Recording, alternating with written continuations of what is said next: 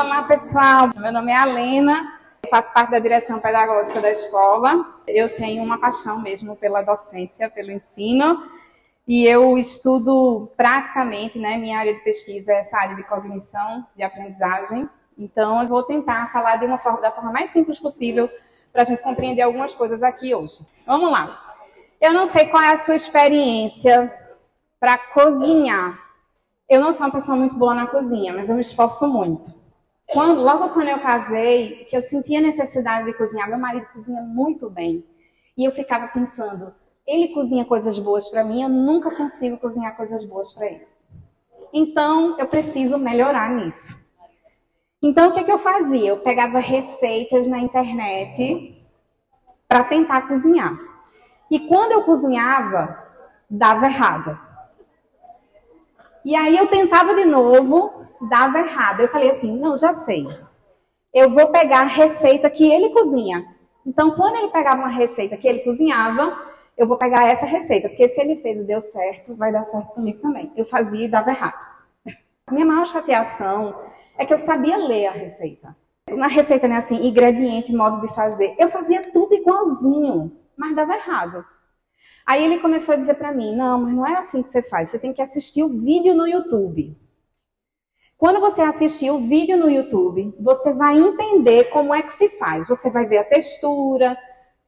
Aí eu falei, mas, meu Deus, eu vou ter que assistir um vídeo para cozinhar. Ele disse, é. E aí, depois ele me disse que assistia vários vídeos para poder entender qual era melhor. Então, se ele vai, por exemplo, cozinhar, sei lá, um panetone, ele vai ver várias receitas de panetone para ver o que as receitas têm em comum. E isso me ensinou a assistir vídeo no YouTube para aprender a cozinhar. Hoje eu estou desenrolando melhor. Sabe o que eu aprendi com isso? É que não bastava saber ler, eu precisava aprender os princípios. Aquelas coisas que os nossos avós fazem. Sabe assim, quando a avó não tira o bolo de uma vez só? Porque senão ele sola. Aí botam, abre um pouquinho, bota uma toalha, um pano de prato, né? É, ou você descobrir o ponto da massa correto, porque você bota um copo de água e, e tem um ponto de fio que você. E essas coisas, por mais que você leia, é muito difícil que você compreenda. Existem princípios também na forma como a gente aprende. Então, às vezes, você sabe ler, você sabe escrever, você sabe até fazer resumo, mas você não sabe os princípios de aprender. E essa é a questão. Então vamos falar, por exemplo, de bolo. Mas existem alguns princípios no bolo. Existe ou não existe? Tipo assim, um princípio tem que ter ingrediente seco, mas só o ingrediente seco faz o bolo? Tem que ter o quê? Um ingrediente molhado tá? Talvez um seja manteiga, talvez outro seja azeite, talvez o outro seja qualquer outra coisa molhada. Mas existe um princípio entre misturar coisas molhadas e secas, concordam? Existe um outro princípio também, que é o princípio do calor. Se você todo bolo precisa de calor para cozinhar. Então você pode ter todos os ingredientes, mas se acabar o gás, você não faz o bolo. Porque faltou um princípio. E assim é aprender. Se a gente não consegue entender todos os princípios, a gente vai sentir dificuldade de aprender. E aí eu quero falar desses princípios, do ingrediente que é fundamental para que a gente aprenda. Mas a gente está meio frágil nisso. Que é a atenção. E a atenção, ele é um processo cognitivo básico, assim. Ele é o básico do básico do básico quando você não tem. Aquela informação não chega onde precisa chegar. E a gente, todo mundo já teve a experiência de dar uma viajada quando o professor estava falando? Já teve a experiência do professor dizer, mas me diga agora o que, é que você estava aprendendo? É me diga aí o que, é que você ouviu. Aí você faz o quê? Não sei. Pronto. Aí agora pense nisso que eu vou lhe dizer uma coisa. Você passa quanto tempo na escola, os alunos? Cinco horas, às vezes sete, oito horas, não é? Você acha que esse é um tempo que você está estudando ou não? Se você não aproveitar bem esse tempo, o que acontece? Vai começar do zero sozinho. É ou não é? Porque se você está prestando atenção na aula, você já caminhou metade do caminho. Você agora só vai retomar. Mas aí, se você está viajando na maionese na aula, quando chegar que você for ler o texto que o professor passou, você vai conseguir entender da mesma forma? Não, porque você voltou para estaca zero. Então, deixa eu dizer uma coisa importante para vocês aqui sobre a atenção, tá? Existem tipos de atenção, e eu não vou tratar todos os tipos de atenção. Existe uma atenção muito básica, que é a atenção seletiva, que é o que faz a gente selecionar a informação que a gente quer prestar atenção. Então, por exemplo, agora vocês estão selecionando o que eu estou falando, tá? Depende do que você está focando. Então, essa atenção a gente chama de atenção seletiva. Mas existe uma atenção muito importante chamada sustentada. A atenção sustentada é aquela atenção que faz não só você selecionar, mas permanecer selecionando o estímulo. Quando a gente fala de atenção sustentada, essa é a atenção que faz você levar a informação para dentro da sua cabeça, vamos dizer assim. Tá? Existem outros tipos de atenção, mas o que você precisa é ter atenção sustentada. Se esse aqui falhar, esse aqui também falha. É memória. É a atenção que joga a informação para a memória guardar. Se você não prestou atenção, não tem nada que a memória guardar. E aí tem um segredo sobre a memória. Você pode ter prestado atenção e a memória não ter guardado. Sabe por quê? Você não, não achou aquilo relevante. Aquilo não tinha a menor importância para você. Aquilo não tocou na sua emoção. Daí você prestou atenção, mas você não memorizou. O cérebro precisa de relações. Portanto, quando você está estudando, você precisa pensar qual a relação disso com aquela outra coisa. E se você não faz isso, é como se a informação não criasse gancho com a outra. Então, prestou atenção em relação à memória? Memória precisa de sentido.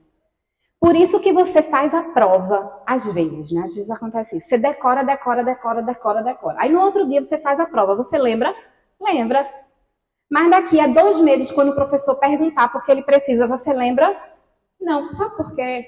Porque a sua memória não vai ficar guardando espaço, o seu cérebro não vai guardar espaço para aquilo que não é necessário. Porque isso aqui, gente, gasta muita energia. 20% da nossa energia é só da gente ficar pensando, usando ele. Algum dos pais de vocês já falou assim: ah, mas as coisas da internet você lembra, né? E não sei o que da escola você não lembra, né? Por que, que você não lembra? Porque o que está na escola você não está produzindo sentido. Agora, deixa eu te dizer uma coisa: não é o professor que tem que toda vez encontrar uma forma de produzir sentido para você. Isso faz parte do seu trabalho também. E aí, a gente tem estratégias para memorizar melhor. A gente precisa anotar, a gente precisa rever, a gente precisa relacionar e a gente precisa dormir. Porque quando a gente não dorme, fez um esforço todinho, tão bonitinho, prestou atenção na aula, produziu sentido, mas dormiu só três horas. Aí no outro dia, não tem memória consolidada suficiente. Então, quantos princípios aí para fazer esse bolo de aprender a gente já falou? Atenção, memória. A outra coisa é recompensa. Olha, tem uma frase que eu fico um pouco assim quando eu escuto. Ai, Alina, para que eu vou estudar isso se eu nunca vou precisar disso? Vê, preste atenção. Tem coisas que você precisa estudar. E tem coisas que não são negociáveis. A gente fica repetindo, mas existem coisas que precisam ser feitas e você talvez não saiba hoje, mas o que você sabe hoje vira uma relação amanhã. É o que você mais para frente precisa para guardar uma informação, você precisa relacionar. Tem um problema nessa palavra recompensa, porque é assim, ó, eu já vi assim os olhinhos brilhando. Hum, eu vou pedir uma viagem para Disney se eu passar por mês. Mas recompensa não é isso, não. Recompensa não necessariamente são coisas materiais. Ok? Vou dizer o que eu entendo. Quando você precisa ler um texto muito grande, que gasta muito sua energia, você vai dizer que é muito, muito legal? Vamos dizer a verdade, que não é muito, muito legal. Mas depois, quando alguém pergunta para você e você sabe responder, é ou não é muito legal? Quando você chega na escola e todo mundo pergunta: Meu Deus, eu não estudei, o que é isso? Aí você, lá, lá, lá, lá, lá, lá, lá, lá, e você chega, fica, né? Que massa, eu sei porque eu estudei. Isso é recompensa. Para cada um, a recompensa é diferente. Qual a recompensa que você vê em estudar?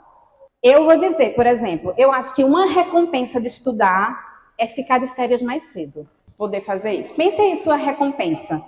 Não precisa ser sobre o estudo, mas sobre o cenário de estudar. Mas deixa eu dizer por que, é importante a gente falar sobre recompensa. Porque a gente fica esperando motivação para aprender. A gente fica esperando motivação para estudar. Então, mas você precisa saber qual é o motivo da sua ação.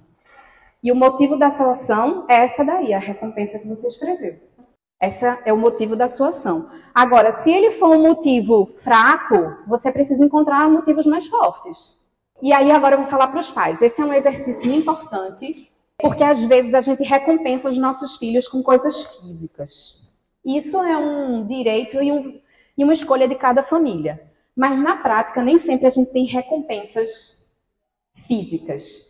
Nem sempre a gente vai sair, vai para o cinema porque a gente tirou nota mais alta. Nem sempre a gente vai ter um salário maior porque a gente fez uma coisa legal. Porque essa é a dinâmica da vida. Então, e muitas vezes você vai se esforçar e você também não vai conseguir. E significa dizer que você precisa parar e pensar: eu estou com o motivo errado, eu estou com o foco errado, eu estou com a estratégia errada. E isso também ensina os alunos precisam pensar e os pais precisam pensar é o que há para além da nota. O que há para além desse estudo? Que coisas você economiza lá na frente? Agora, eu vou falar uma coisa importante para vocês sobre os princípios. Que a gente melhora? Tipo, como é que eu melhorei? Como é que eu aprendi a cozinhar melhor? Eu acertei de primeira, eu treinei, eu treinei, deu errado, eu treinei de novo, deu errado, eu treinei de novo, deu errado. E uma hora saiu. Aí a gente tirou a nota baixa. Não, agora, mãe, eu, você vai ver, eu vou estudar. Quatro horas quando eu chegar, de duas até seis eu vou estudar. Quanto tempo dá certo? No primeiro dia dá errado. É ou não é? Porque você começou pegando 80 quilos. Não vai dar certo, tem que começar com dois. Aí no, na outra, no outro mês, quatro. No outro mês, seis. E cada vez, todo mundo que malha sabe, cada vez que você aumenta um pezinho, dói, sofre. Mas faz parte, porque é isso que faz desenvolver músculo. A mesma coisa é a atenção. Aí vem o problema. Eita, vamos falar TikTok? O, o Instagram, stories do Instagram, treina a nossa atenção por quanto tempo? 15 segundos. Estamos bem treinados para 15 segundos? Estamos muito bem treinados para 15 segundos. A gente, de 15 em 15 segundos, a gente fica 4 horas.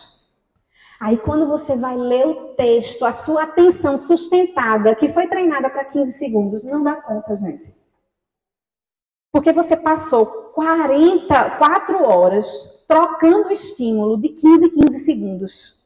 E o melhor texto, do melhor autor, do mais interessante, não vai trocar de estímulo em 15 15 segundos. E ainda vai exigir muito da sua capacidade de atenção e de memória de trabalho para lembrar assim, o que foi mesmo que disse no parágrafo anterior? Quem já viveu a sensação de terminar a folha e lembrar que estava lendo? E a gente precisa entender isso. Ai, Helena, quer dizer que nunca mais a gente pode aprender, usar TikTok nem Instagram. Não estou dizendo isso, isso você combina com sua família. O que eu estou dizendo para você é que você está pegando um pezinho de 2 quilos e você não vai ficar forte e desenvolvido como ela. Não existe estudo nem recompensa sem esforço. E aí você pode, acessa lá o Instagram, mas acessa um período. Você não pode passar o tempo todo fazendo isso. Vê, a gente não está conseguindo ler um livro. Porque o livro é chato, porque demora muito para acabar. Nenhum livro vai acabar em um minuto. Então, gente, se você não treinar sua atenção, se você não treinar sua memória, que é o básico do. Eu nem cheguei. A gente em psicologia diz que existem dois processos, os básicos e os superiores. Eu nem cheguei nos superiores, viu? Que é tomar decisão, resolver problema. Eu nem cheguei nisso. Eu tô, no, eu tô na, na primeira degrau. Lembra que a memória precisa de repetição e repetição faça sentido? Pronto, vamos lá. Já sabe qual, qual é o próximo capítulo que o professor vai estudar? Chegou em casa, não tem tarefa de geografia, o que é que você faz? Estuda o capítulo anterior. Não, mas eu já estudei. Estuda o próximo. Por quê? Porque quando o professor começar a falar de colonização, você já sabe. Então, a informação já foi repetida quando o professor falou. Não foi a primeira vez que ele falou, você já sabia. A outra coisa é você estudar depois que o professor fizer. É essencial, precisa estudar depois que o professor fizer. Certo? Fez a lição, retoma o conteúdo. Vai fazer a tarefa, não vai preencher só quesito 1, 2, 3. Lê o texto e responde os quesitos. Sabe quando a gente vai para a praia, que é um lugar assim cheio de matinho, mas tem um lugar que não tem matinho porque todo mundo passa por ali? Memória é isso. Quanto mais você passar pelo matinho, mais o caminho está demarcado. Se as pessoas pararem de passar naquele caminho, o que volta a acontecer? Os matinhos crescem. Se você não usa, o cérebro desconecta a informação. Vai guardar para quê? Joga fora. Volta a crescer matinho. Entendeu? Então, vou ensinar a ler um texto, tá? Primeira coisa que a gente lê o texto. A gente não começa pelo parágrafo. A gente começa pelos títulos, subtítulos, imagens, quadradinhos com observações. Você precisa. Existe, existem várias técnicas, certo, de estudo. A gente tem uma mania horrível de achar que a gente é muito inteligente, que a gente lê rápido. Não precisa ler rápido. Lê devagar para entender. Tem texto que a gente lê rápido, tem texto que a gente lê devagar. Um gibi a gente lê rápido ou devagar? rápido. Mas um texto como esse para aprender, tem que ler rápido ou devagar? Devagar. E tá tudo bem. Você não tá, você não é menos ou mais porque você precisou ler. E aí tem outro problema, a gente não quer ler duas vezes, porque eu já li, mãe, porque eu tenho que ler de novo. Agora você vai aprender uma outra estratégia, que é a estratégia de sublinhar. Sublinhar é olhar a informação mais importante. Só que você não sabe a informação mais importante enquanto você está lendo. Você não terminou? Então, primeiro você lê, depois você sublinha. Uma outra coisa é a gente aprender a guardar a informação desse texto. Então, tá lendo o texto, qual é o conceito mais você sublinhou, mas qual é o conceito mais importante? Primeira vez você leu, Segunda vez você sublinhou. Terceira vez você identificou o conceito. Quarta vez você anotou. Agora me diga: você vai passar quanto tempo estudando? Duas horas lendo? Mãe, são 120 páginas para ler. Ou você vai só revisar seu flashcard? Vai só revisar seu flashcard, gente. Então a questão é o seguinte: o tempo que você estuda precisa ser aproveitado, porque se você não guardar a informação para lembrar na memória, começa do zero, tudo de novo. Não deixa para revisar uma semana antes da prova, porque o cérebro, se você não usou, o cérebro já descartou. Então toda semana dá uma revisadinha no flashcard. Vai começar a fazer a tarefa de história? Começa pelo flashcard, depois vai para a tarefa. Outra coisa que você pode fazer é você circular palavras importantes.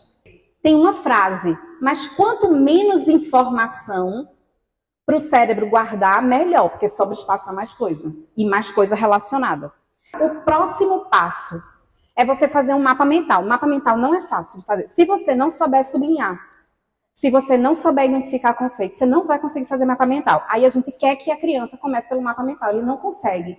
Porque o mapa mental é um nível de abstração muito alto. Você precisa ter todas essas estratégias trabalhadas antes.